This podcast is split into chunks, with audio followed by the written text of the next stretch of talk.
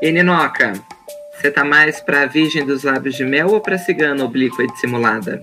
Alô, Lúcio. Bom, Virgem dos Lábios de Mel, não sei se posso dizer isso mais sobre mim, né? Mas então, vou, vou ficar com a segunda descrição, para não me comprometer tanto também. Você acha que o José de Alencar não te descreveria assim, então, no, na sua biografia para a posteridade? Como Virgem dos Lábios de Mel? Não sei, Marina. Acho que não. Acha que... Acho que não. Eu também acho que não sei se a gente já tem essa intimidade toda com os nossos ouvintes, na verdade. Mas, de toda forma, você está ouvindo mais um episódio do Várias Histórias. Várias Histórias.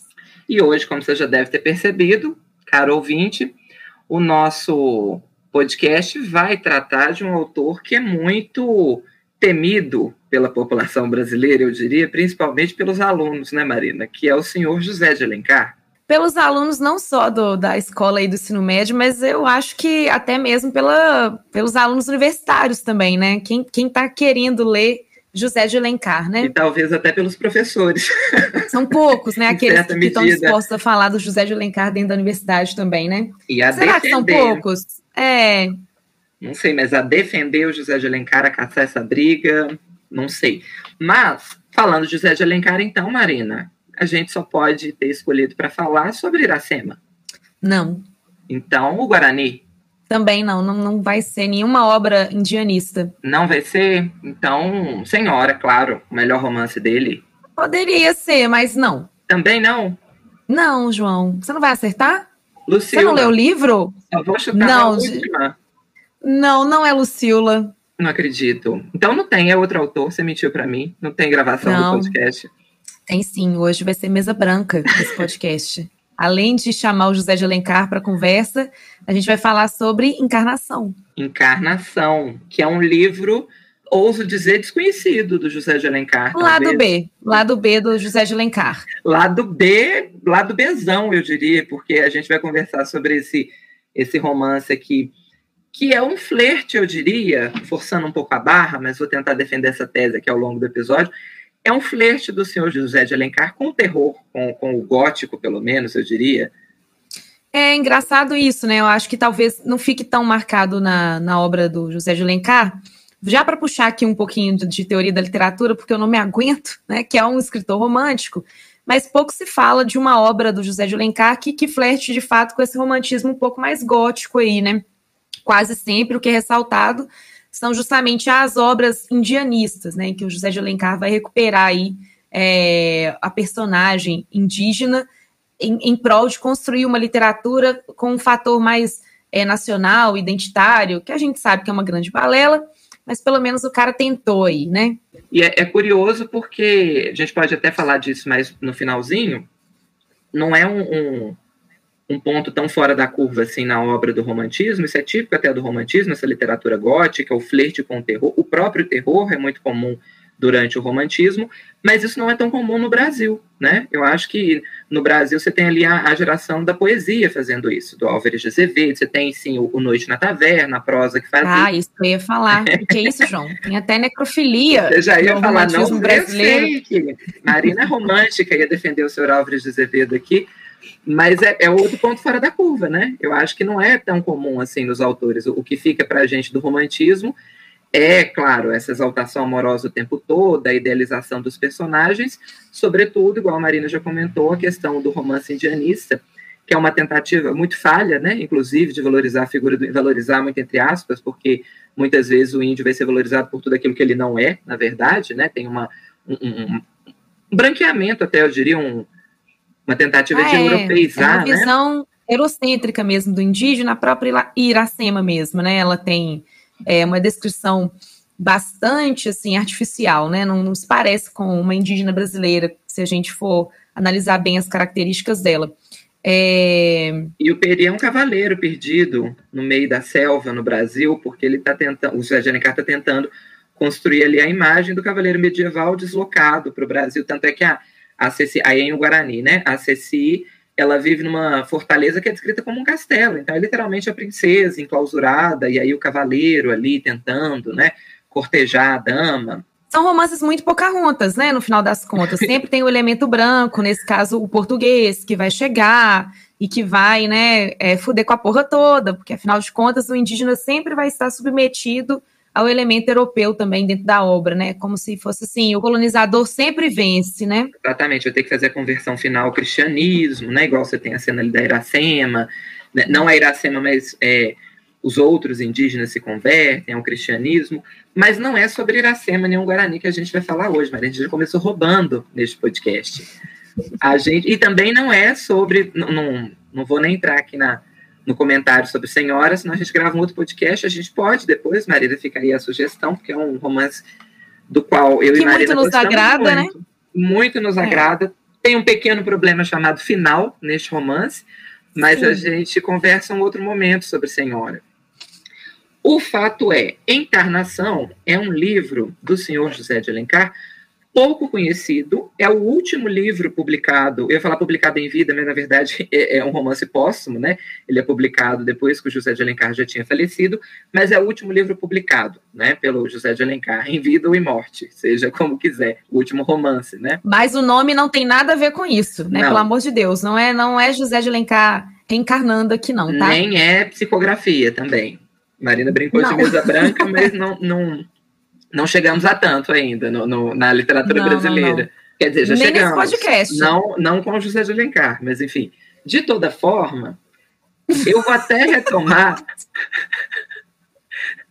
É verdade, tem, tem romance psicografado Sim, na nossa literatura. Vários, vários, João. Mas esse podcast não falará de nenhum deles, não, né? Nem Violetas na Bom. Janela, não vai ser o romance de hoje. Olha, olha o cancelamento aí pela intolerância religiosa. Não, eu não falei que é ruim, eu falei só que não vai ser o, o, o livro discutido no episódio de hoje. Maria, não põe palavras na minha boca. Tá bom, tá certo. Mas pode pôr violetas na janela se você quiser. Nem pode também, viu? Porque violeta não pode pegar sol, ela queima. Exatamente. Não é uma boa. Fa falou, inclusive, uma pessoa que é boa de tratar de violeta, que é o senhor João Lúcio, né? Gosto, tenho violeta. É verdade, e é verdade, né? Não tenho... tô sendo irônica. Não, vou postar, depois me lembrem que eu posto uma foto da Violeta lá no, no perfil do Várias Histórias no Instagram para vocês verem. Sim.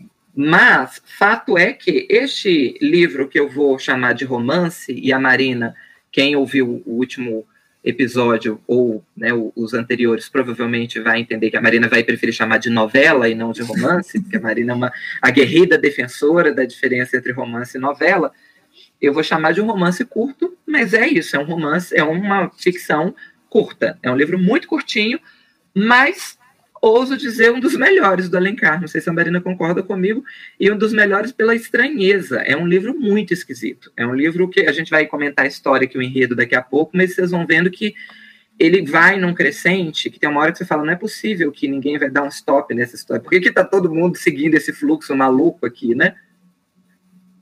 É, eu concordo que é pelo menos assim, um dos livros do, do José de Alencar que eu mais gosto. Eu não sou a pessoa que condena o Alencar, não, porque eu gosto de Iracema, gosto de verdade, assim, eu acho muito legal, e gosto de Senhora, assim, a, apesar do, do final lamentável, né, que você já comentou aí, eu gosto do enredo, gosto como é que se desenvolve. Aí eu já queria até puxar o gancho aqui, mostrando que o Encarnação, ele também vai trazer, assim como Senhora, né, e os demais, de, de alguma forma, uma protagonista feminina. Não que isso seja uma raridade dentro do romantismo, né, afinal de contas, a figura da mulher vai ser extremamente exaltada, mas eu acho assim um, um tanto quanto curioso, porque a personagem do Senhora e do Encarnação também, que é o livro que a gente vai falar, elas meio que saem da curva, assim, do esperado, né, para a mulher lá do século XIX. Isso porque nas primeiras páginas, eu não estava me lembrando muito bem mais desse romance, porque a primeira vez que eu li, eu tinha 17 anos, eu estava no terceiro ano, e eu li esse livro porque eu fui a Amália na, num teatro que teve na escola, e aí eu tive que, que ler né, esse livro algumas vezes. É de bom tom. Poder... Quando você vai interpretar é, um personagem, é um, um, assim, o primeiro ponto recomendado é ler o, roteiro, né? É. Senão é era, peça do Zé. Eu sempre fui. Roteiro. Vai no, no improviso. Ah, meu Deus, João! Não era, tá bom, porque, né, afinal de contas, era um teatro de escola, eu era uma aluna nerd, então eu li várias vezes esse, esse livro aqui para poder interpretar direitinho a personagem da, da Amália.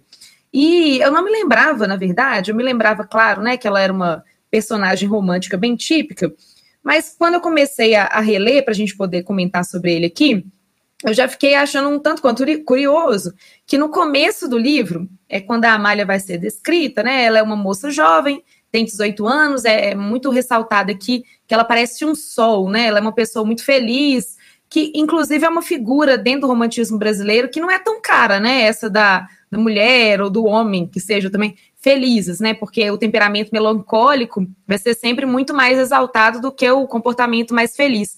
Mas a Amália é, pelo menos no começo da narrativa, essa figura radiante, assim, né? Solar, né? E né? que é muito solar. E, como e... diz o, o, José de Alencar, faz questão de lembrar todas as vezes que a Amália vai aparecer, lindíssima. Linda, linda, Lindíssima. linda. Descrições, é, assim, é. linda, linda, linda. É. Quem já leu Senhora vai perceber que tem até uma né, a Marina acho que vai comentar esses pontos de semelhança da Amália com a Aurélia, né, a protagonista de Senhora, que também é linda, lindíssima e também é muito solar, né? É, elas têm outros pontos ali em comum, são muito sarcásticas, são muito irônicas, são muito à frente do seu tempo, né? Eu acho que aqui é um, é um Alencar, não à toa, Senhora também é um dos últimos romances que ele publica, então a gente consegue fazer essa comparação entre a Amália e a Aurélia com comportamentos irreverentes, eu diria, para a época, né? Sim, aí eu já vou destacar um trecho aqui, né? Tá aqui, abre, abre o capítulo, assim, do livro, o primeiro capítulo. Amália não acreditava no amor. A paixão para ela só existia no romance. Então parece que o José de Alencar está jogando aí um pouquinho aí com, com o próprio costume da literatura, né? O amor romântico, aqui dentro da encarnação, parece que vai ser, à primeira vista, desconstruído, porque você tem uma protagonista, uma heroína, que já diz de cara que ela não acredita no amor, e aí a gente vai avançando na leitura e ela continua afirmando que ela tem consciência de que o casamento e o amor não são coisas coincidentes. O casamento tem a ver com um contrato, o que já é uma escrita muito mais próxima do realismo, né? O Machado de Assis, por exemplo, do que do escritor romântico. É... E uma protagonista, então, que vai, ser, vai sendo colocada aqui nessa postura de uma mulher que meio que já entendeu que amor não é a mesma coisa, não é o um motivo para o casamento, o casamento é um negócio, né? E que ela não está procurando, então, é, se apaixonar, porque ela sabe que isso muito provavelmente não vai acontecer, que isso só acontece nos livros, na, nas poesias que ela lê, mas que na vida dela é, é, bem difícil que isso aconteça, né? E ela também parece que não não faz muita questão, assim, apesar de já ter 18 anos, vamos pensar no século XIX, uma menina com 18 anos, ela já está assim, né, sem tempo irmão, tem que casar logo, né? Já, já tá uma, é, uma mulher adulta. Vai ser uma das questões aqui, se, se tem que casar logo, minha filha. A malha não, não pode ficar para tia, vai ser um problema aqui. Mas a Marina comentou desse, dessa antecipação aqui de alguns pontos do realismo, e tem um trecho aqui em que o José de Alencar vai até defender o romance realista, é curioso, né? Não sei se, se é, isso fica tão evidente assim, passa meio despercebido, é uma cena em que está tendo uma conversa, e aí uma das personagens faz uma piada. E aí o narrador entra fazendo um comentário, acho que compensa ler, para ver que o José de Alencar, embora pertencente ao romantismo, ele já, já era simpático com algumas questões do realismo, né? Inclusive, eu tenho uma teoria aqui sobre o José de Alencar, Marina, no final você me lembre de contar a minha teoria a respeito do José de Alencar. Mas ele diz assim: o médico chegava da Europa onde se tinha demorado quatro anos, e não sabia que a invasão do romance realista que nos vem de Paris tem posto em moda certas gírias de cafés e bastidores, que algumas senhoras vão repetindo como linguagem de bom tom, sem consciência das enormidades que às vezes escondem tais ditos espirituosos. Quer dizer, ele ironiza, né? As personagens repetem aquilo como se fosse uma piadinha, uma frase feita, e o narrador entra dizendo que, olha, né, tem muita de verdade aí no que está sendo repetido apenas pela moda do realismo, né? Então, uma visão até simpática do, do José de Alencar aqui com realismo, né? Eu acho que ele faria a curva. Em Senhora Encarnação, em Encarnação não, mas em Senhora ele já está preparando para fazer essa curva do romantismo para o realismo, mas ele não dá conta, né? Não, eu acho que ele, que ele ensaia também aqui no Encarnação. Sinceramente, eu acho que ele dá uma, uma ensaiada boa. Pelo menos assim, na primeira metade do livro. Depois a coisa descamba mesmo pro, pro romantismo romântico mesmo, né? Ele mas... ensaia chegar no Memórias Póstumas, né? Ele... é, mas, mas é isso mesmo, parece que o que. É, se era intenção ou não, né? Se deu conta ou não, não, tem como, não, não temos como saber. Mas... Amores Póstumos, que deveria chamar o livro, talvez. Inclusive, qual que é a grande questão da história, Marina? Nós temos aqui o bom e velho triângulo amoroso, que é o ponto central de 99% das narrativas românticas, talvez, e de outras, mas tem uma pequena questão aqui inusitada, Marina. Tem só um pequeno complicador. É um triângulo amoroso entre a Amália, a protagonista, o, o irmão, Hermano, o mocinho, e a Julieta, com um, um leve aqui probleminha que detalhe, a Julieta. Um detalhe. detalhe. Acho que não muda nem muita coisa, mas a Julieta tá morta, né? Tem um é, problema. É. o problema é esse: é um triângulo amoroso entre duas pessoas que estão vivas e uma pessoa já falecida. E aí que é um negócio muito esquisito e muito fora da curva. Mas a gente não. Quer dizer, a gente fica sabendo disso desde o começo, que a Julieta morreu, mas é, a forma como o triângulo amoroso vai sendo construído é que vai gerar esse flerte com o terror, ou no mínimo com o gótico. É, porque é tudo muito estranho, né? Então, vou só começar então aqui a, a contar o um enredo um pouquinho, João. Você vai me ajudando aí a pegar o fio da meada, porque Bom. você já sabe que eu, que eu dou aquela viajada, né? Então, você me coloca no eixo. Bom, então a gente começa o livro sendo apresentado para Amália, que é essa menina radiante, que não está querendo casar porcaria nenhuma, embora ela já esteja na idade para tanto, né?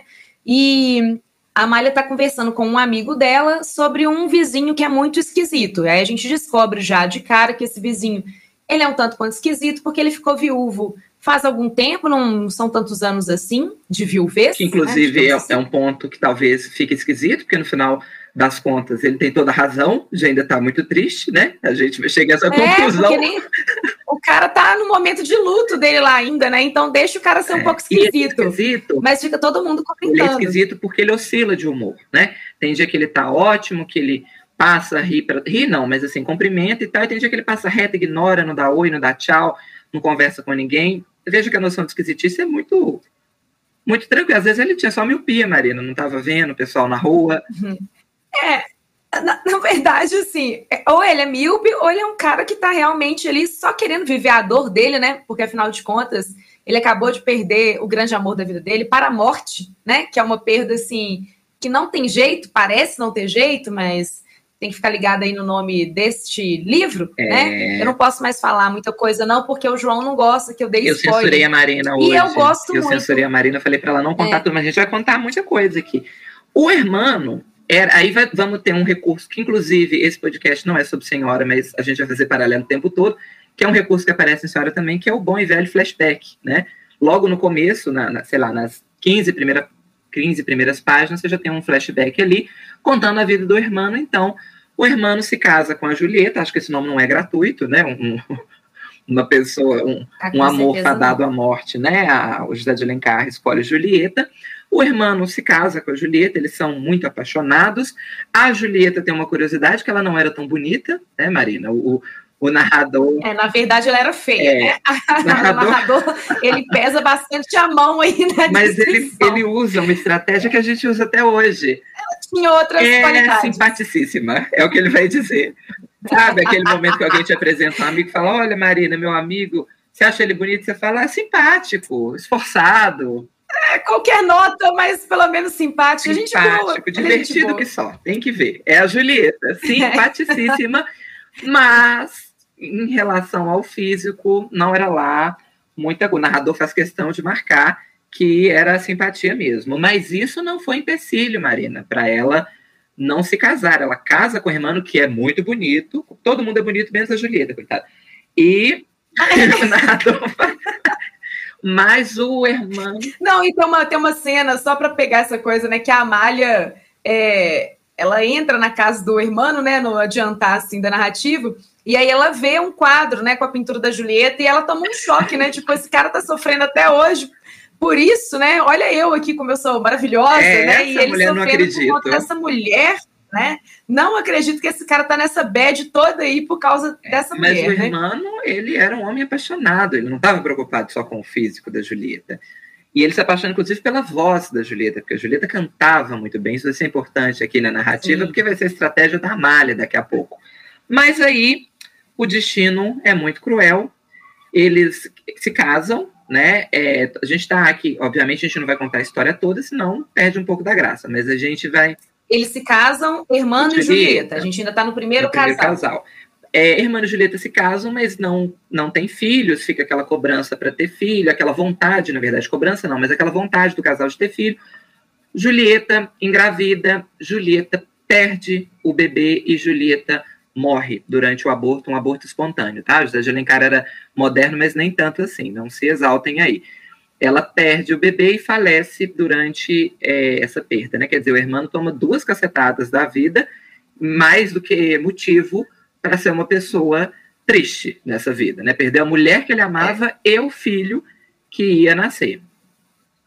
Apesar disso, os vizinhos acham que eles são, que ele é esquisito, hum. né? Talvez os vizinhos sofram de positividade Falta tóxica, de empatia. Né, um homem bonito desse vai ficar trancado nessa casa?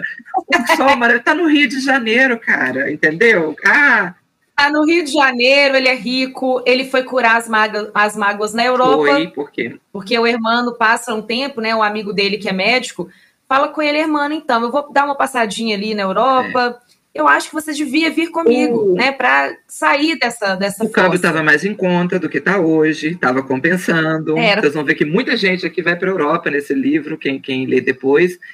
E aí, quando ele está lá naquela fossa, naquela bad vibe, ele vai para o museu, Marina. Olha só. Museu, para quem não lembra, para quem não sabe, era um lugar que a gente podia frequentar também. Agora está podendo voltar, né, Marina? Mas era um lugar. Ah, pode, pode. Você pagava um, F2, vai lá. um ingresso e você tinha ali contato com obras de arte, pinturas, esculturas, instalações de artistas famosos, enfim.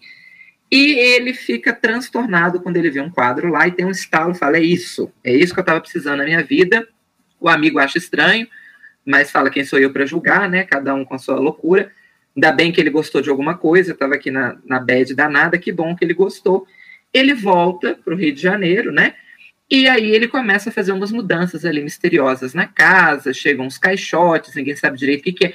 Tem uma hora que tem que quebrar uma parede da casa para entrar com, com alguns objetos misteriosos, enfim, um bando de fofoqueiros, vocês notaram ali, a vizinhança toda querendo saber o que, que esse homem está fazendo da vida dele. Esse amigo também tem a linguinha um pouquinho solta, né, Marina? Que é o Henrique Teixeira, que é o amigo, é o mesmo amigo que acompanhou e que está ali anos depois, voltamos do flashback, contando para Amália a vida do amigo, porque a Amália é muito curiosa, ela quer saber o que. E esse vizinho aí? Na verdade, nem é a Amália, é a família da Amália que, né, que, que é vizinha do, do Hermano. O Hermano tem essa fama de doido, de uma pessoa é, esquisita, e aí começam a puxar do Henrique. Isso é um amigo que é esquisitão, ele é esquisito mesmo. Rola um boato de que ele teria enlouquecido depois da morte da esposa, o que também seria compreensível, né?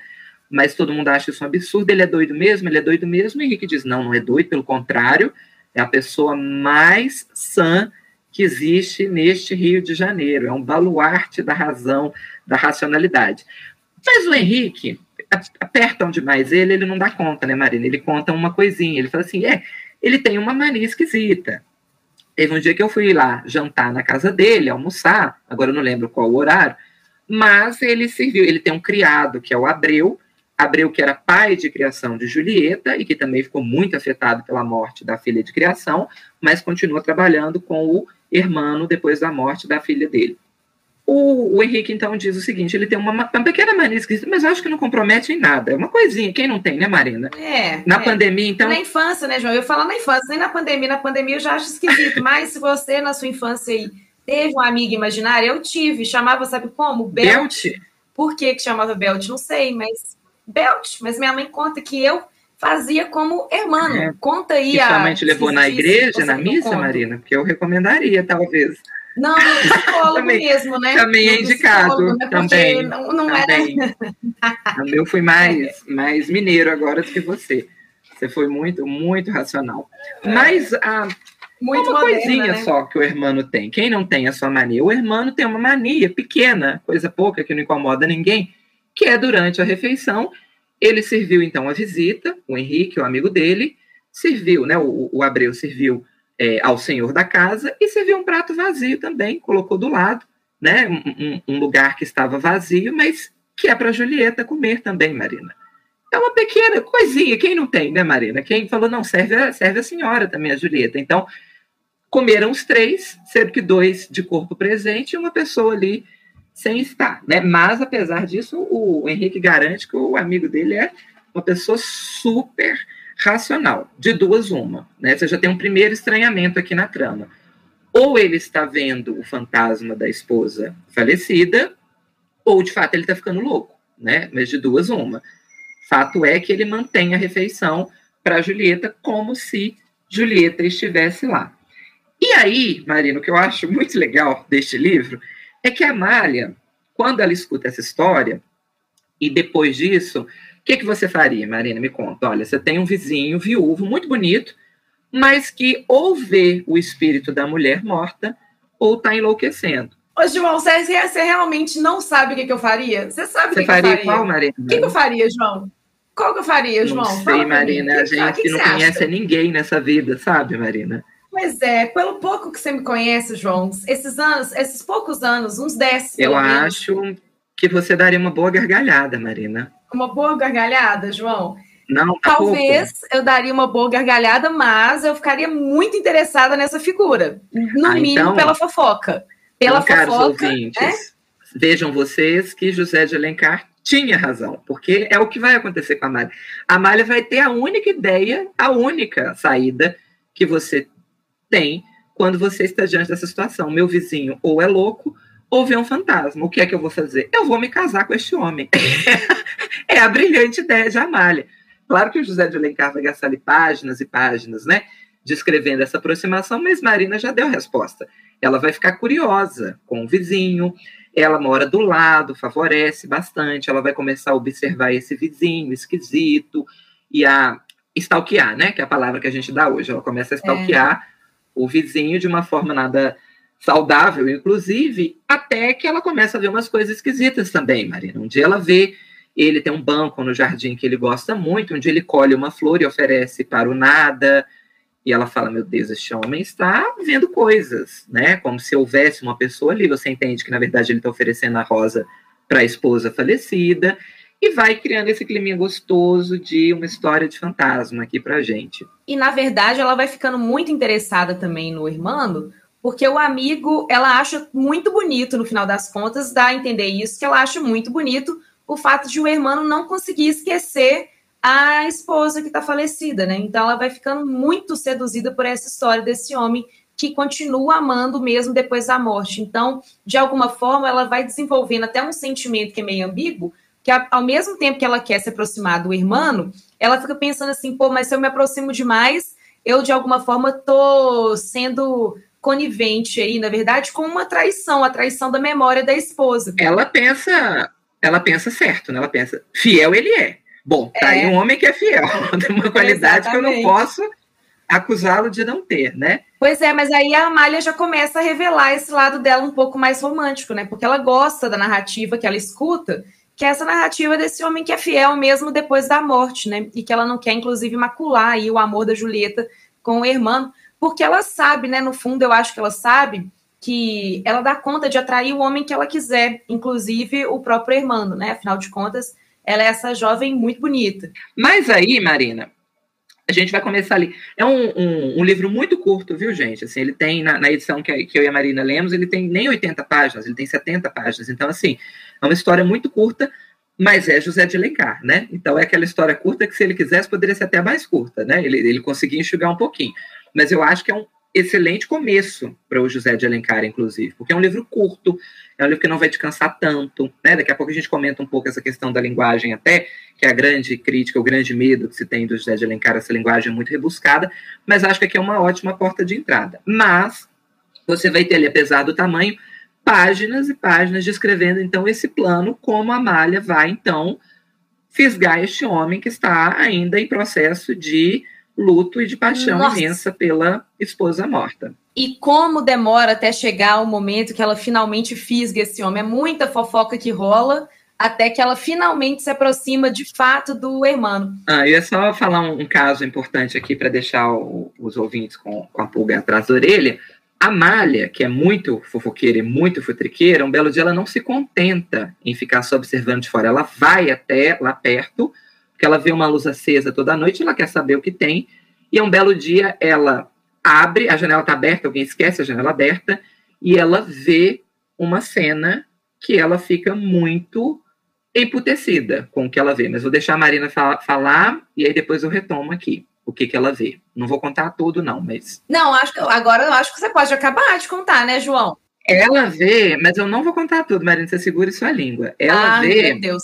Ela vê uma mulher no quarto. E aí ela fica num sentimento de ódio, de este homem é um falso. Porque ele fala que é apaixonado com a viúva, e à noite ele fica recebendo mulheres no quarto dele aqui. Este homem não vale nada. E aí ela fica nesse vai, não vai, vai, não vai, mas também ela pensa, mas coitado, também não tá morto, né, Marina? É. Quem sou eu para julgar? Ele é solteiro, ele é viúvo, né? Mas enfim, ele pode. Mas tem uma, uma quebra aqui de expectativa, a gente começa a perceber que ele talvez não seja esse homem tão assim, né? Tão, tão certinho perfeito. ela pega, né? Mas e, e o que eu acho muito muito legal também é que a gente percebe que a Amália também não bate muito bem da cabeça, não, né? Se a gente for não. parar para pensar.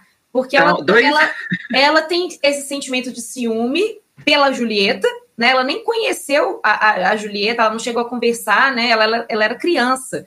A imagem que ela tem da, da Julieta, a imagem que ela construiu, né? É uma imagem de uma criança que está vendo um casal passar. Ela nunca nem chegou a conversar com a Julieta. Ela lembra da Julieta, né? Isso é. que a é. Marina tá, tá, tá comentando, porque a, a Amália é nova, o irmão é mais velho do que ela, e ela tem flashes do casal ali quando ela era criança e eles eram um jovem casal, né? É, e um, um, casal que chamava atenção, né? Justamente porque eram, eram muito apaixonados, aquela coisa toda.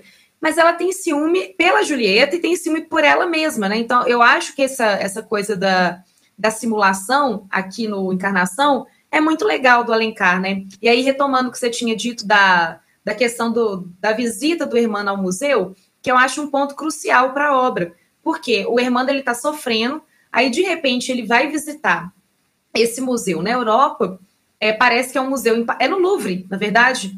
É, é o, Louvre, Louvre, É o Louvre. Ele vai ao Louvre e ele vê uma obra renascentista, e aí ele fica extremamente tocado pela mulher que ele vê ali na obra. E o amigo acha estranho, porque não é uma cena também de uma mulher muito bonita sendo retratada, né? Apesar de ser um quadro do Renascimento e tudo. Mas é isso que dá o, o clique nele, né? Para ele, de alguma forma, mudar algum tipo de postura dele. E ele chega no Brasil já bem mudado depois que ele tem contato com, com essa obra. E parece que o, que o Alencar vai jogando é, com isso ao longo do enredo, né? O tanto que a vida imita a arte, a arte imita, imita a vida, né? Então, eu acho isso muito legal. É um jogo de representação que está tá sendo montado ali mesmo, né? A representação do próprio Hermano, né? Por quê? Porque para a Malha, em um determinado momento, ela tem certeza, depois que ela vê essa silhueta de mulher, porque ela está vendo um quarto da casa do, do irmão, essa cena que o João acabou de à falar, noite. à noite, mas ela não consegue ver com clareza. Então ela vai ver só uma silhueta. Ela percebe que é de mulher, ela percebe que o irmão se aproxima, que tem um contato físico, é isso que vai deixar ela mais puta, né? Porque a mulher não está simplesmente lá jantando na casa dele, os dois estão entrando, com, tem, tem algum tipo de contato. Ela sabe que isso está acontecendo.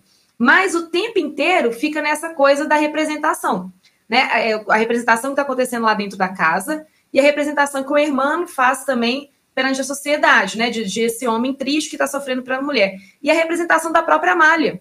Porque a, a Amália começa também, de alguma forma, a se tornar uma outra pessoa para poder conquistar esse homem, né? Então ele vai descobrindo, por exemplo, que o Hermano gosta, gostou muito da Julieta, principalmente por conta da voz da Julieta. Então, um belo dia ela vai para a sacada da casa dela ou para a janela da casa e começa a cantar porque ela sabe que se esse homem não é atraído pela beleza que eu tenho, que todo mundo comenta, e pelo jeito não é isso que vai atraí-lo, então eu vou cantar, porque quem sabe não vai ser esse o ponto que vai fazer ele, ele ficar atraído por mim. E ela acerta, né? Porque de fato é o que vai chamar a atenção. O famoso canto da sereia. Ela joga essa cartada é. e ela é baixa, porque ela vai cantar a música que a Julieta cantava quando era viva. Então, é, ela é muito baixa. Ela está literalmente representando. Queria só acrescentar aqui que o quadro que deixa o hermano surtado, o narrador fala que é, creio que a Esther ou a Susana, do Veroneso. Veroneso é o Paolo Veronese, é, Veronese, né, de Verona. Ele era um pintor renascentista de Verona, que teria, né, deixado o, o hermano aí fora de si. Fato é que, com este canto da sereia, a Malha finalmente vai conseguir fisgar Hermano. A gente vai dar uma acelerada aqui na história, porque são páginas e tem muitas idas e vindas aí nesse noivado, mas fato é de que. Ah, antes disso, acho importante. Ela, quando ela vê essa mulher ali no quarto, ela fica tão mal que ela vai ter um colapso de saúde. A família vai sugerir uma viagem para a Europa, ou pelo, ou pelo menos para Petrópolis, para que ela se recupere, né? Depois vão definir para. Ela até vai para Petrópolis, volta, e aí falam, não, tem que ser Europa, porque senão vai, vai ter a saúde prejudicada. Coitadinha, Coitadinha vai, vai ter que ir para Roma. Vai ter que ir pra... Eu também gostaria, Marina. Eu acho que se não for para Paris, é, eu vou ficar nossa. muito mal de saúde. Quem sabe. Eu ando tão mal. Quem sabe é o Louvre que está faltando na nossa vida para gente é, entender tudo. É, né? Ver, ver uma obra renascentista ali, né? Ah, eu acho que é mais do que justificado, entendeu? É, é. E aí tem um prazo, né? Bom que dá um, coloca um prazo, falou, ó, querido, então ou você casa, né? Porque o Herculano fica na. Herculano, o Hermano fica naquela de que pede, não pede a mão, pede, não pede a mão, mas falou assim, ó, mas em março a gente está indo embora para a Europa, então você decida-se e aí isso dá um gás ali, ele, entre idas e vindas, pede a mão da Malha em casamento, ufa, se casam. Pronto. Mas não é um pronto, porque quem já leu Senhora sabe que o senhor José de Alencar, os problemas começam, na verdade, muitas vezes depois do casamento. É. E é legal que a Amália já anunciou isso pra gente, né? No começo da narrativa. Ela não acredita no casamento, né? E que bom que ela não acredita não no casamento, porque a noite de núpcias ah. é uma grande frustração. A Malha... Aquele gostinho de frustração. A Malha vai ficar incomodada porque o irmão, não só na noite de núpcias, porque se ainda fosse na noite de núpcias, tinha uma desculpa, bebeu muito, ficou cansado, né? Quem nunca? Estava cansado. Estava preocupado é, com o trabalho. Bomba, mas é, é. passam-se os dias pós-casamento, o irmão levando café da manhã, dando, né, ali muito papo, mas o fato é, Marina, que ele não comparece com seus deveres uhum. varonis de cônjuge. E a Amália toda se querendo. Toda ficando incomodadíssima, ela chega a... Que é outro ponto que eu acho curioso aqui da narrativa, porque ela se incomoda com isso, né? Ela fala, mas, ora, veja, não, não. Ora, não vejo, ora, não vejo, né? Na verdade, ora, não vejo. E ao meu leito não vais, não é verdade? Como assim? Estou na flor da idade, aqui lindíssima, porque o narrador sempre volta, né? Ai, a Mália era linda, linda, linda. E, e, e o que está acontecendo com esse homem? Mas tem um agravante, Marina. Quando eles se casam, ele coloca a Amália num outro quarto. Era comum na época, tá, gente? Assim, os casais dormir, quando era muito rico, dormirem em quartos separados. Mas o ponto aqui é que ela vai ocupar uma ala da casa que não é o lugar em que a Julieta ocupava. Ele não coloca ela no mesmo quarto. E ela já fica por uai, como assim? Sou ou não sou a dona dessa casa, afinal de contas? É.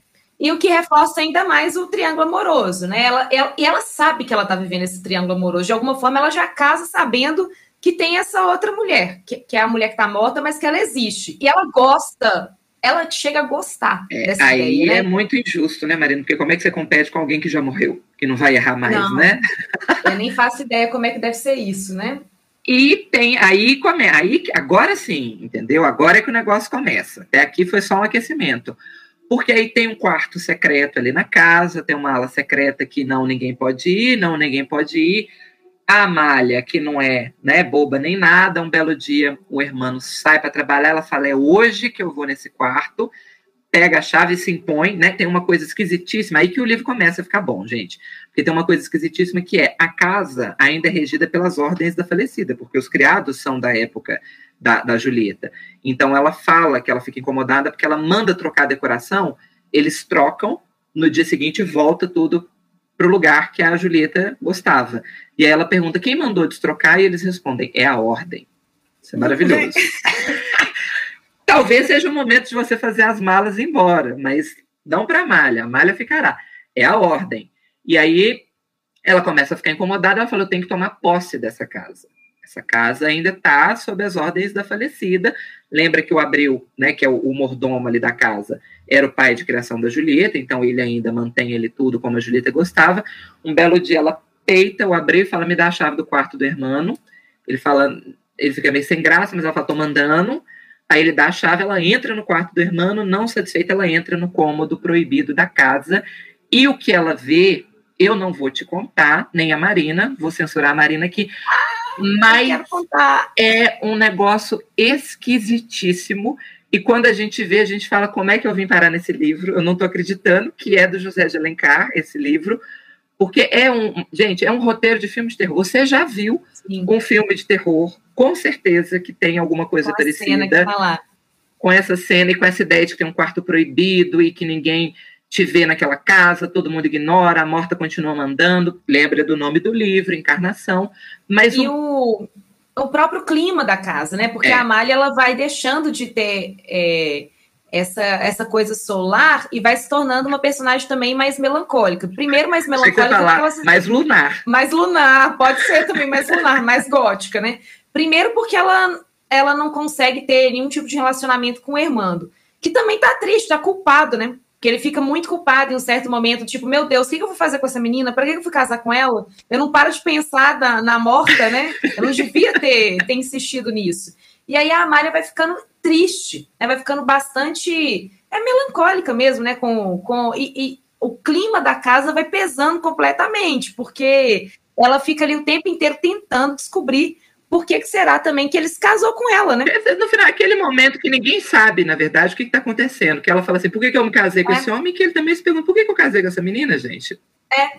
é ele chega a sugerir para ela, né, que eles anulem o casamento, para ela não ficar para ela não ficar, inclusive, mal falada, né? Tipo, já que não se nada se consumou aqui, a gente pode anular o casamento, mas a Amália, ela não quer, né? Ela é. Ela é teimosa, ela é obsessiva, teimosa. tão obsessiva quanto ele. Inclusive, Sim eu acho que é um romance sobre obsessão, no final das contas. Muito, muito. Mas é, é curioso essa estratégia, porque ela vai sugerir a mesma coisa que a Aurélia sugere para o Seixas em Senhora, e que vai acontecer no Dom Casmurro, que é há sempre a Europa, para a gente usar de desculpa. Né? Naquela época, como o divórcio não era legalizado, o casal queria separar, manda alguém para a Europa, casais ricos, obviamente, manda alguém para a Europa, a pessoa fica vivendo na Europa e o outro aqui, pronto, se separa sem ter o divórcio ali, né? Que é o que vai acontecer em Dom Casmurro, igual a gente comentou lá no, no, episódio 1 deste podcast, fica o gancho aqui, você que não ouviu, volte aí quatro casas e nos ouça no começo novamente.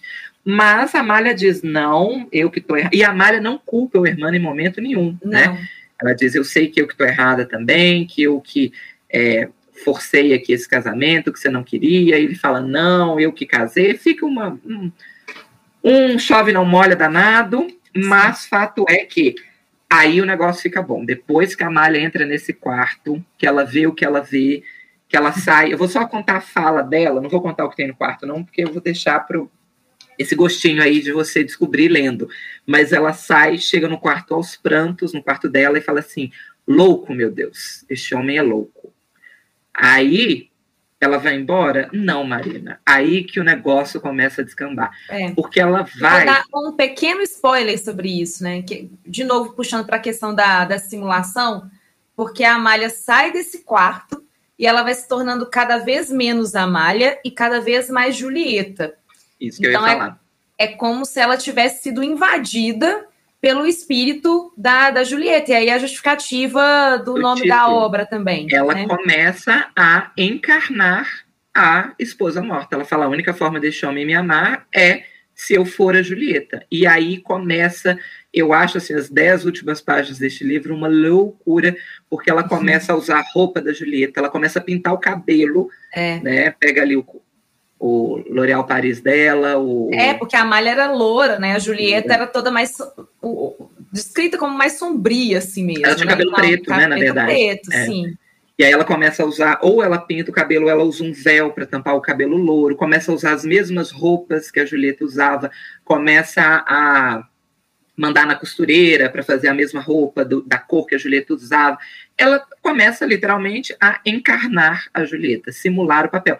E aí que você tem o flerte com o terror, porque com certeza você já viu um filme de terror Sim. em que uma pessoa começa a assumir o papel da outra que está morta, porque vai virando um crescente, um negócio esquisitíssimo, um negócio, terror mesmo, assim, eu acho, as é. dez últimas páginas aqui, claro que não chega a ser terror, porque o, o José de Lencar segura que a onda, mas ele poderia ter não, ido para o terror. Você tinha parado a leitura, né, João? Você eu nunca tinha... teria acabado o livro. Não teria, porque eu não, eu sou contra terror, daqui a pouco a gente fala disso, não é preconceito com o gênero, pelo contrário, eu respeito demais, talvez eu seja a pessoa que mais respeita o gênero terror no Brasil, é. mas Aí que você tem o título Encarnação, e você fala, meu Deus, para onde essa história está indo?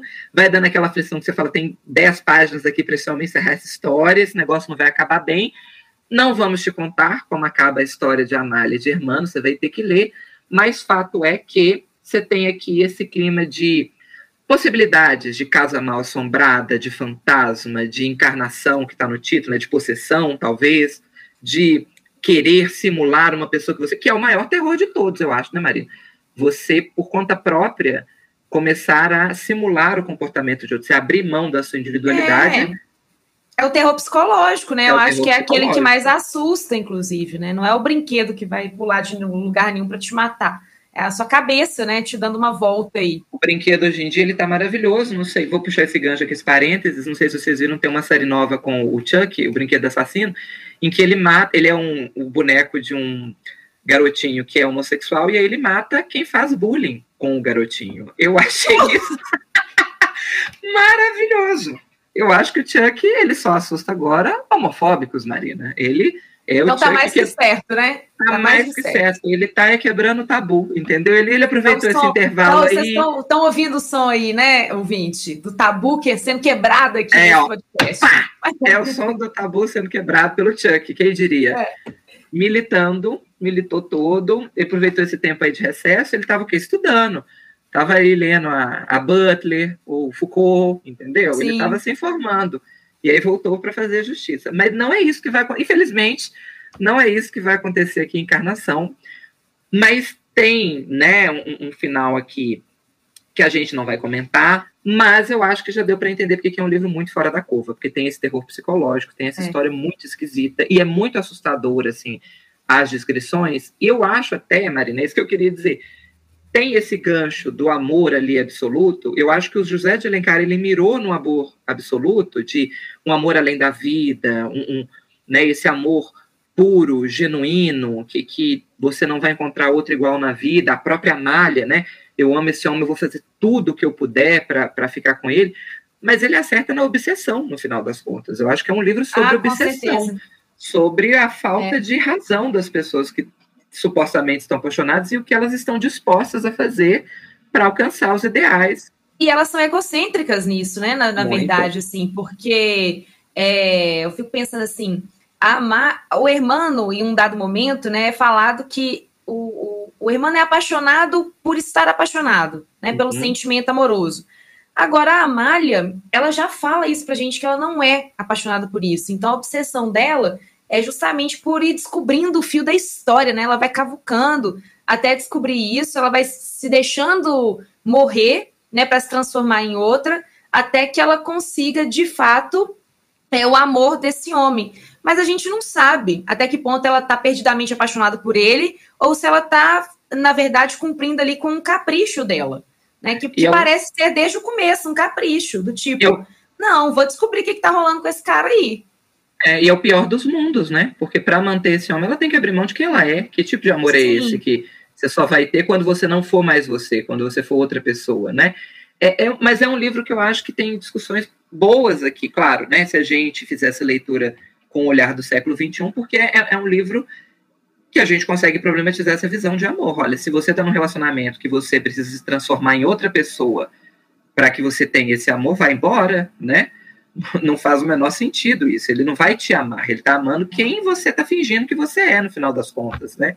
E aqui com o temperinho da morte, né, Marina? Que sempre dá aqui é. um, um plus, digamos assim. É, e assim, e que é o, um dos plots aí do, do romantismo também, que o Alencar não abriu mão, né? Que é de, de trazer a morte como protagonista aí também. E... Eu acho que o ponto aqui, inclusive, é que com esse livro ele fecha um ciclo, porque o Alencar ele transitou por todas as vertentes do romantismo, romantismo. literalmente, o indianismo, o romance, romance urbano, urbano, né? o romance regional, o romance histórico. Ele não tinha um romance gótico, ele entrega. Você está aí achando que ele vai morrer sem cumprir a tabelinha, ele gabarita, ele entrega o romance gótico, né?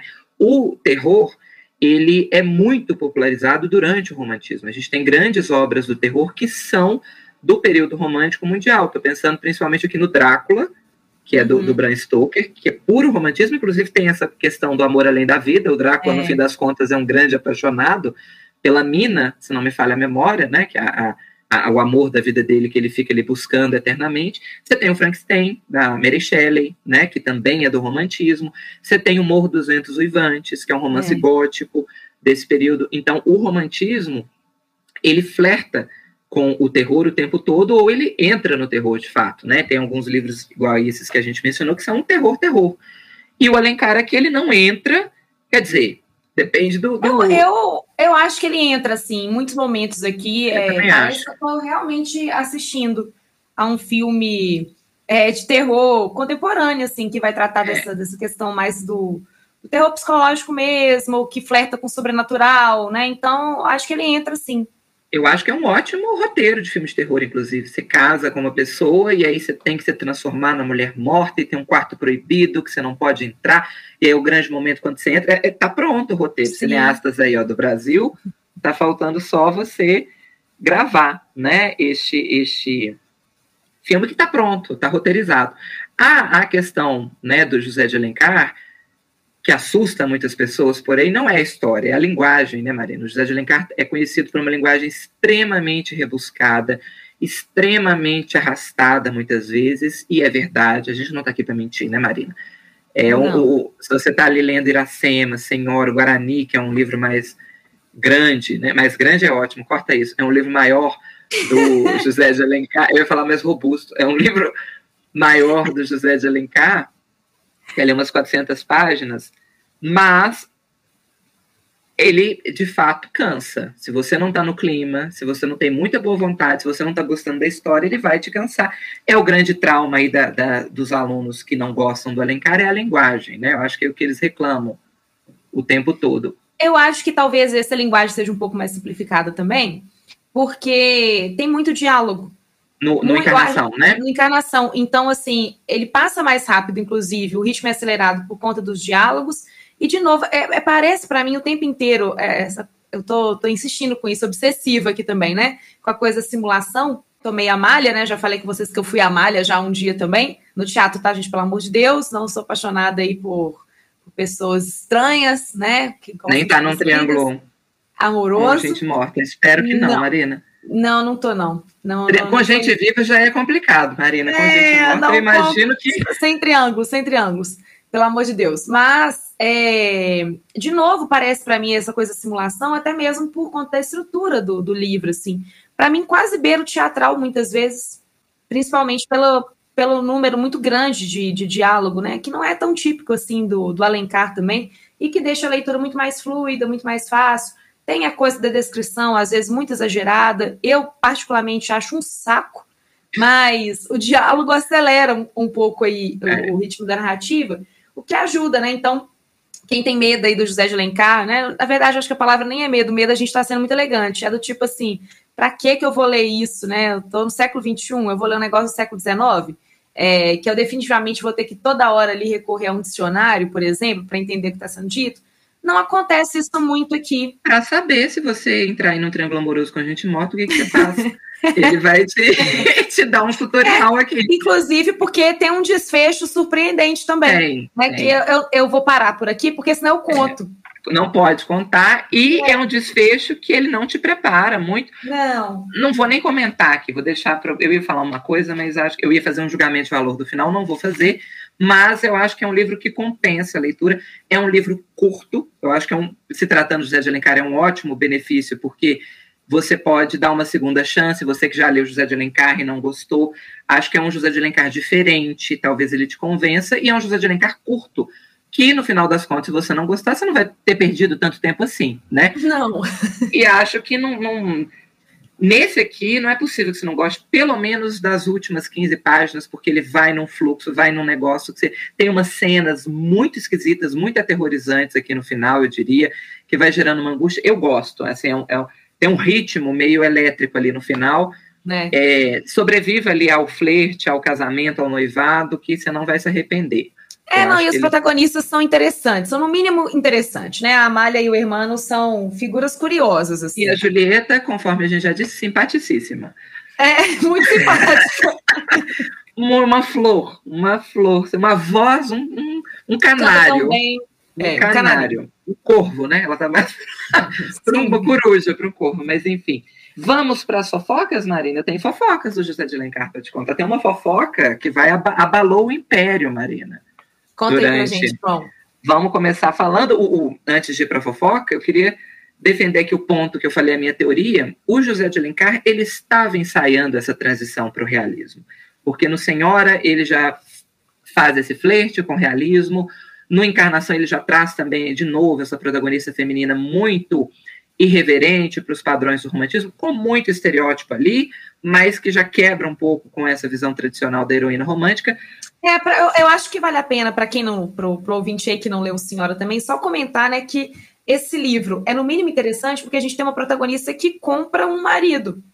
O é, Senhora. pensa aí, no Senhora, né? Pensa isso no século XIX, uma protagonista, ainda... uma heroína que vai pagar para ter um marido. E que ainda fala com ele, paguei, paguei foi pouco, saiu muito barato. Podia é. ter pagado gente melhor, hein? Eu que escolhi. Que é muito à frente do seu tempo, né, ali, essa, essa figura feminina que debocha do marido, né, que ironiza. É, pisa, né, ela pisa. pisa. Podia no... ser amiga da Amália, acho que ela tinha umas coisinhas para ensinar é, pra Amália. Sim, elas seriam, seriam, seriam grandes amigas, tenho certeza. Ou a Capitu, acho que essa sim ensinaria muita coisa aqui para pra Amália ah, e pra Aurélia a também. Capitu acho que ia querer futricar também o que que tá acontecendo nesse quarto do, é, do irmão. É, ah, não tem dúvida. Ela ia saber antes de todo mundo, já ia contar. Com Mas certeza. O problema, Marina, o que, que aconteceu com José de Alencar que impediu ele de fazer essa transição para o realismo? Morreu. Ele morreu muito cedo, ele morreu muito jovem. E é curioso que a foto mais famosa do José de Alencar é um senhor de barbas longas, mas o José de Alencar morreu com 48 anos, se não me falha, que se eu não errei a matemática. Quer dizer, ele morreu muito jovem e produziu muito, né, para um autor uhum. jovem assim. Então eu acho que o, se ele tivesse vivido ali mais uns 20 anos, ele teria feito tranquilamente essa curva do romantismo para o realismo, como o Machado fez, né? O Machado começa no romantismo e vai para o realismo. É. E eu gosto dessa coisa do, do, do, Alencar também, de se preocupar com a questão da teoria da literatura, de se preocupar também com a, a, questão da, da formação mesmo, do que, que eu vou fazer aqui para me diferenciar do escritor europeu, por mais que ele fracasse nisso em muitos momentos, né? Mas eu acho uma tentativa legal. Eu também acho, e acho que a gente tem que dar o crédito, porque a gente falou no episódio 1 que o Machado de Assis é o pai da literatura brasileira. Se o Machado é o pai, José de Alencar é o avô da literatura brasileira, né? Porque o José de Alencar, ele, ele tenta, igual a Marina falou, ele não consegue muitas vezes. Mas o, o né, a gente sabe, a gente brinca muito, mas em literatura e em arte ninguém começa do zero. É sempre preciso que alguém tenha feito alguma coisa antes. Você pega isso, não só de uma pessoa, você mistura com diversas influências e você constrói a sua obra. O próprio Machado de Assis, Marina, que era um grande admirador do José de Alencar, não sei se você já conheceu, né? Eles, eles chegaram a, a é, trocavam muitas cartas, né? Trocavam. O Machado de Assis, quando funda a Academia Brasileira de Letras, escolhe a cadeira cujo patrono era o José de Alencar, que na visão do Machado era o grande autor antes dele, eu diria, né? Eu acho que o Machado tinha essa consciência, eu sou maior, mas antes de mim, né? O Alencar aqui, vou pedir a benção dele. Mas, Marina, a fofoca que eu tenho para te contar, eu não sei se você sabe disso, reza a lenda, teve essa fofoca que ocupou a boca de Matilde durante o Império Brasileiro, que o senhor Machado de Assis, ele era próximo até demais da família do Alencar. Não sei se você sabe disso, dessa lenda urbana. O filho do José de Alencar, que atende pelo nome de Mário Alencar, era muito amigo do Machado de Assis, muito mesmo, assim, de ir na casa, de visitar. E reza a lenda que o Machado tinha uma relação muito paternal com o Mário de Alencar. E reza a lenda, mais ainda, que na verdade o Machado de Assis era o pai de Mário Alencar, Marina. Que Machado. Sim, Marina. Mais um triângulo!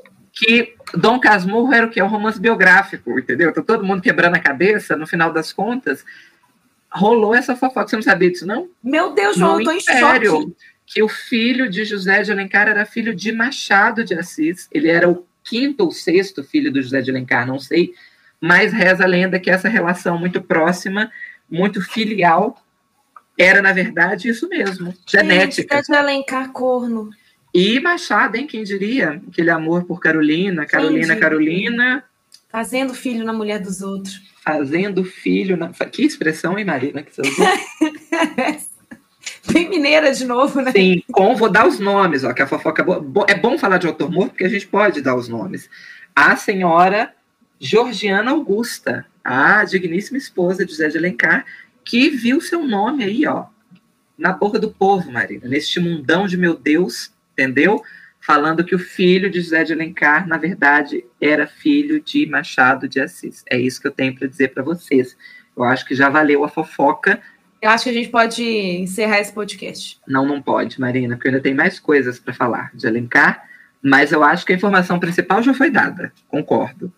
Queria só por último, por penúltimo, que daqui a pouco a gente ainda vai fazer indicações, mas queria comentar sobre o signo de José de Alencar. Você sabe, Marina, quando José de Alencar Não. nasceu? Quando que nasceu? Ele nasceu 1 de maio de 1829. Portanto, Ele era taurino? Temos... Exatamente, um taurino. São um parênteses mesmo, mesma data de aniversário do meu pai. Com a diferença de que meu pai nasceu no século XX, não no século XIX. Mas eu acho que o fato de José de Alencar ser taurino explica muita coisa na vida dele, Marina. Primeira descrição detalhada, extensa, signo de terra, gosta de realidade, gosta de detalhe. Não sei se a Marina sabe, mas touro é o signo do conforto. É o Sabia. signo dos prazeres terrenos, comida, bebida, perfume. Não vejo nada de errado, acho que os taurinos estão cobertos de razão já que você está aqui, vamos, né, se cobrir de coisa boa, vamos comer coisa boa, vamos viver de coisa boa, de estímulos sensoriais positivos. Mas eu acho que isso justifica muito, Marina, com, com essa nossa ciência que é astrologia literária que a gente criou. Ah. Uma crítica que se faz à obra do Alencar, Marina vai lembrar, professora, vou chamar a Marina professora aqui, que quando José de Alencar escreve esses romances indianistas, os romances regionais, ele é acusado de uma falsidade, o chamado escritor de gabinete. Porque o que, que ele pensa? Eu não vou me despencar aqui do Rio de Janeiro. José de Alencar era cearense, né? Mas mudou-se para a corte. Ele falou, capaz que eu vou sair do Rio de Janeiro para me embrenhar aqui nesses rincões do Brasil só para conhecer a realidade que eu vou descrever. Imagina, eu abro aqui minha Barça, uhum. minha La Russe, tá tudo ali escrito e eu reproduzo. E aí é o famoso escritor de gabinete que ambienta uma história num lugar em que ele nunca esteve, mas no gabinete dele tem livros a respeito daquele lugar. Então ele lê e recria. Só que o, o ônus disso é que às vezes sua história fica um pouco forçada, principalmente para quem vive naquela região retratada. Fala, não faz o menor sentido, não tem essa planta aqui, o relevo não é assim. Somente está forçando a barra. É, não tinha o Google, né, para ele abrir ali o. Não o... tinha. O Google Maps, para ele o ver. Google Maps. É, hoje em dia já teria. Mas eu acho que isso tudo se justifica pelo fato dele ser taurino, Marina. Eu acho que ele é capaz que eu vou me deslocar do Rio de Janeiro para ir lá. Para é. quê? Eu tenho vou, vou, minha cadeira é tão confortável, entendeu?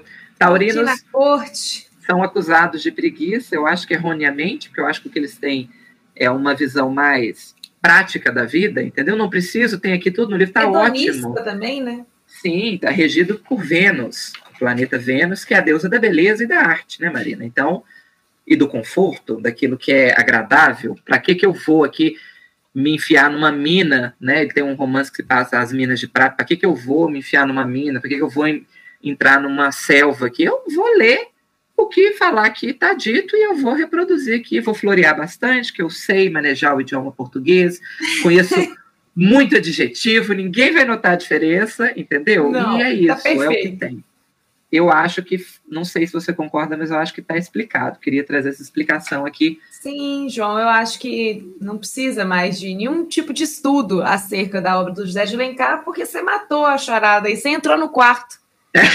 no quarto proibido. É. Ele, e o que eu vi lá foi o quê? Um senhor, um jovem senhor de 48 anos, tomando um xerez na sua escrivaninha, enquanto ele escrevia um romance e enquanto ele estava ali, talvez ele estivesse sendo corneado pelo maior autor da literatura brasileira, Marina. Pois é, é nossa, estou um pouco impactada até agora com essa informação. Pobre Alencar. É isso, Marina. Vamos para as indicações? Vamos. Enquanto a gente estava falando da encarnação, eu lembrei muito de um, de um filme que eu assisti faz pouco tempo, do Paul Thomas Anderson, que é Trama Fantasma ou Linha Fantasma. Tem essas duas traduções aí para o português, tem a tradução de português de Portugal e português brasileiro mas eu já vi em serviço de streaming com, com os dois nomes, Trama Fantasma e Linha Fantasma, é, que também vai falar sobre um, um estilista famoso que é bastante obsessivo. O estilista é interpretado por Daniel Delius, que reza a lenda aí que foi o último filme que ele fez, não fará mais nenhum filme depois desse. Será que ele é então, taurino? Já... Deixa eu procurar aqui o Olha aí, ele é perfeito, eu acho que ele é perfeito. Sabe como é que tá aqui na Wikipedia? Ex-ator. Ah. Ex-ator, é, ele falou que não vai fazer filme mais. Ah, não, e quase, hein? 29 de abril, ele já é... Depois ele é ariano? Não, touro é, é você tá doido? 29 de abril? Ah, ele é touro, ele é taurino, ficando louco. Ele é, é. taurino, é. Marina. Tá, tá comprovado.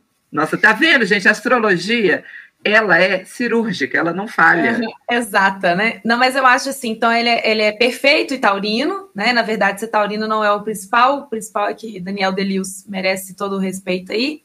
É... Ele tem três Oscars em casa, eu acho que ele... É, ele é maravilhoso. Então, assim, é, ele vai, vai interpretar esse estilista que tem essa obsessão também por uma figura feminina. E aí ele se apaixona por uma mulher que também não é descrita como uma mulher bonita, mas tem alguma coisa nela que faz ele ficar super interessado, principalmente porque as roupas que ele desenha caem muito bem no corpo dela. E os dois vão desenvolvendo um pelo outro um amor que é bastante doentio também. Então, vai me lembrando bastante também essa questão da, da Amália e do Hermano. Então fica aí a dica da trama fantasma. Ainda tem essa questão da obra de arte aí permeando, Sim. né? Aí a moda no romance, a, a pintura, né? É. É, e a música, né? Que a Amália canta, enfim. Eu vou surpreender você, Marina, porque eu vou indicar um ah. filme de terror. Na verdade. Você não eu, viu, né? Eu vi, eu vi. E eu considero terror, mas ele está catalogado erroneamente como suspense. Suspense, para quem não sabe, é um gênero para pegar bobo, para quem, igual a mim, tem medo de terror. Porque aí todo mundo fala, não é terror, é suspense. Ah, João, eu já sei que filme você vai indicar. E qual, Marina? Os outros. Eu vou indicar os outros, Marina. tá vendo? É muito maravilhosa, Marina. Sabe por que, que eu vou indicar os outros, Marina? Porque, Porque você gosta da Nicole Kidman, né? Por isso que você viu. Por Porque conta das músicas. O inferno são os outros, Marina. É isso que eu tenho para te dizer. Essa frase, eu acho que é do Sartre, talvez? Não, não sei. É de um autor francês agora, não sei quem falou, mas é maravilhosa. O inferno são os... Aí começa a chutar, né? Sartre, Camus, Beckett, é Balzac, é um francês que Foi um francês, isso. é. Foi um francês, maravilhoso. E um francês maravilhoso. Mas é, eu acho esse filme, é, para quem não sabe, eu não assisto terror, a gente comentou ali no meio do episódio, é, não é que eu tenha preconceito, que eu acho que terror é um gênero menor, muito pelo contrário, eu não faço pacto ficcional com filme de terror. Eu acredito em absolutamente tudo que eu estou vendo. Marina Ai, sabe disso. na calça, não dorme de noite. Ah, é um desespero. Então, coisas do tipo assim, se tem um, sei lá, um espírito obsessor que, é, sei lá, toma conta de uma begônia. Eu tiro as begônias da casa, nunca mais compro uma begônia. Tem um caso que eu acho que convém eu contar, que é do Sexto Sentido, que foi outro filme que eu caí no erro de assistir quando eu era muito jovem. Você achou muito terror? Que é maravilhoso, é um filmaço, mas morro de medo até hoje. Uma vez eu vi esse diretor, não sei também porque eu vi, além de ver o filme de terror, eu ainda vi a entrevista do diretor, ele falando que usou a cor vermelha, Marina, para indicar toda cena que tem um, um, espírito, tem um balão vermelho, tem um utensílio vermelho, tem um móvel vermelho, eu tirei tudo de vermelho do meu quarto, não mentira, tem nada, João, absolutamente mentira. nada rubro no meu quarto, porque o que eu acreditei no direito, eu não entendo que é um ser humano contando da obra dele. Eu acho que ele está ali me ensinando um tutorial. Mas eu vou E o hermano que é esquisito, o hermano que é esquisito, você tem certeza, né? Veja você, porque eu acho que esse livro é um livro de terror. Eu acho que talvez é um o Edgar Allan Poe do Brasil é José de Alencar. Com certeza. Depois dúvida. dessa, não, só naquela cena dele servir no prato para a mulher morta, eu já falei, vou parar de ler esse livro, o que, que eu estou fazendo aqui na minha vida? Pronto. Eu vou jogar os pratos da minha casa fora, eu vou comer Pô, na cumbuca aqui agora. ele não escreve porcelana, porque corria esse risco do Alencar. Mas eu vou indicar sim os outros com a Nicole Kidman, Marina, mas eu acho que tem tudo a ver com esse clima de, de é uma casa em que coisas que esquisitas estão acontecendo. E a virada desse filme, eu acho uma das grandes viradas do, do cinema, né? Quando de fato revela ali quem que está acontecendo naquela. É um filme de casa assombrada, casa mal assombrada, no final das contas. Você sabe que quem gosta de terror vai te dar uma zoada, né? Porque esse filme aí não assusta ninguém. Ah, eu acho que o povo morreu por dentro, Maria, entendeu? Ninguém está assustando mais por, porque o terror banalizou as pessoas, entendeu? Fica banalidade do mal, né? É uma banalidade. banalidade. Sim. Fica aqui minha sugestão para as pessoas tremerem se vendo os É verdade que, que os outros não assustam ninguém? Ah, João, acho que não. Tem filme muito mais É um filme tão bem feito. Ah, é um filme sei, tão bom. pensando assim, é, eu vi, né? Eu também sou. Eu, eu, na verdade, sou um pouco preconceituosa com o gênero terror. Eu assumo isso. Mas por conta da, da indicação do Vitor, que é inclusive o, o, produtor aí da nossa trilha sonora, eu assisti A Bruxa e, e o Farol. Ah. E aí, realmente, foram filmes que eu achei, assim, aterrorizantes, porque tem esse terror aí que flerta com o real o tempo inteiro, né, também. Enfim, João, eu acho que os outros não não não tá aí no, no Sabe qual é meu filme de terror, Marina? Uhum. É Jornal Nacional, entendeu? É, é fantástico domingo à noite. É essa é viver no Brasil. Isso domingo à noite é meu filme de terror, sem sombra de dúvidas. é meu filme de terror. Mas eu vou indicar sim esse filmaço com a Nicole Kidman, que eu acho que é um filme. Talvez você não fique tão assustado, então, segundo a Marina, mas fica aí a indicação para quem é mais amedrontado, eu diria. Medrosinho. Igual a mim, vai sim tomar bons sustos, mas tem história, tem enredo este filme. É isso que eu queria chegar no ponto. É uma história também que compensa você assistir e tem uma virada muito boa. Eu acho uma, uma grande virada. O sexto sentido também tem uma virada muito boa ali, é, mas eu, eu quis ser moderno, quis ser atual, a gente quer um filme de 2001. É, isso que eu ia falar, você indicou um filme de quando a gente era adolescente, né? Mas enfim, tá tudo bem, João. Mas você sabe que o ponto aqui é ter uma diva, né, Marina? É ter a Nicole é, eu Kidman. Sei, eu sei que você indicou por causa dela se a Meryl Streep fizer um filme de terror, eu vou assistir. Uhum. E vou indicar aqui. Eu tenho certeza disso, não tenho dúvida. Fica aí nossa indicação neste clima então de Halloween, neste clima de, de, Dia das Bruxas, de, né? A gente provavelmente, se tudo der certo, esse episódio vai sair próximo aí do Halloween. Então fica um climinha também. Ou do Natal, vai aqui. saber. Ou do Natal, a gente não sabe.